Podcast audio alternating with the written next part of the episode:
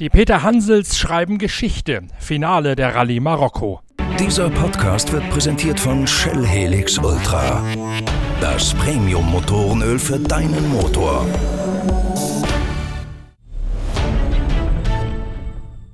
Zum ersten Mal in der Geschichte des Motorsports hat ein Ehepaar einen offiziellen Weltmeistertitel gewonnen. Stefan und Andrea Peteronsell sichern sich am letzten Tag den Weltmeistertitel im Marathon-Rallye-Sport bei der Rallye Marokko. Sie erreichen das Ziel mehr oder minder kampflos, weil nämlich ihr einziger Rivale, der als Tabellenführer angereiste Nasser Al-Attiyah, erst gar nicht in die letzte Prüfung des, der Veranstaltung einsteigen kann. Al-Attiyah kommt zwar noch über die Verbindungsetappe bis zum Start der Speziale, muss seinen Toyota Hilux dann allerdings wegen technischer Probleme abstellen. Man diagnostiziert einen Folgeschaden der Sensorprobleme vom Vortag. Für Stefan und Andrea Peteronsell reicht danach Platz 4 in der Gesamtwertung zum Titelgewinn mit ihrem Buggy aus dem X-Raid-Team. Der Kampf um den Gesamtsieg spitzt sich dramatisch zu zwischen Genil de Villiers und Carlos Sainz. Sainz im zweiten Buggy von X-Raid sieht lange Zeit wie der designierte Sieger aus, bis dann kurz vor Ende der Wertungsprüfung ein Schlauch von seinem Kühlwasserkreislauf platzt und sämtliche Kühlflüssigkeit den Wüstenboden bewässert. Kubab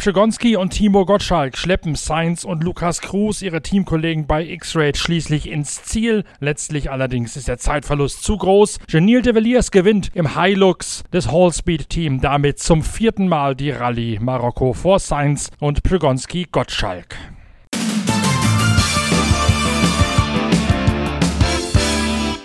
In der Motorradwertung geht der Sieg an Andrew Short auf der Husqvarna, nachdem eine Schlussattacke von Toby Price zwar mit dem Tagessieg geendet hat, der Australier auf der KTM aber nicht genug Zeit auf den US-Amerikaner auf dem Schwestermotorrad hat gut machen können. Matthias Walkner quält sich schmerzgeplagt ins Ziel, nachdem er zunächst Zweifel hatte, ob er überhaupt noch in die letzte Etappe würde einsteigen können.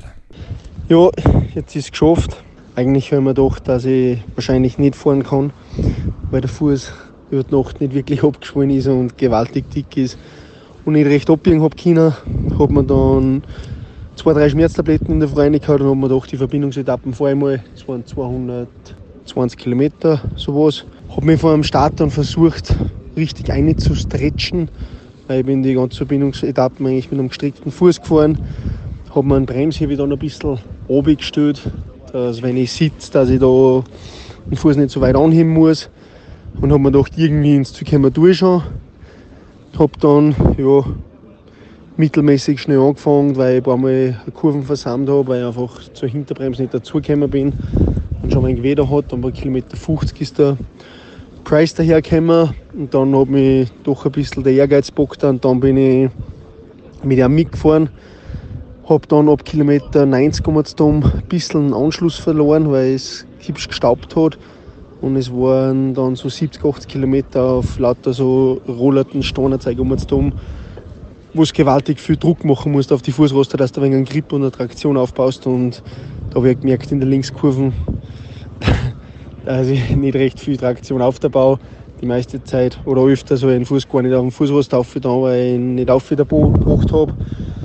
Dann zum Schluss war ein bisschen eine schnellere Pisten, da habe ich dann echt ein bisschen was aufholen sogar können, wieder auf Jam. Und bin jetzt heute Vierter geworden. 3 Minuten 30, glaube ich, hinterm Tobi. Gesamt Siebter.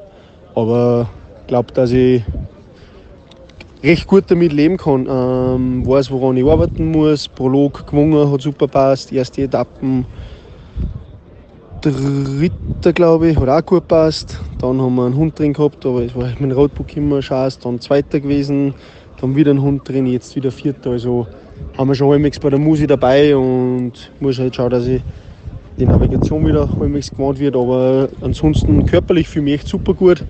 Jetzt hoffe ich, dass der Fuß dann besser wird. Ich freue mich auf eine Woche, ein bisschen eine Pause, ein wenig Ruhe geben, dann wieder zurück ins Training und ich glaube, ich weiß, woran ich arbeiten muss. Ja, auf alle Fälle danke fürs Mitfiebern. Hat mich gefreut. Und jetzt habt ihr mal ein paar Wochen Ruhe von mir. Und ja, genau was ich auch noch sagen wollte, die letzten 50 Kilometer waren dann schon echt zart. Dann habe ich in Strecken auch nicht mehr ganz China. Aber ich merke aber jetzt, dass wenn ich ein wenig Ruhe gibt, das gleich mal besser wird. Also ist nicht zu tragisch, schaut, schaut schierer aus. wie es ist, hätte ich gesagt. Haut hin, macht es gut, bis bald. Ciao.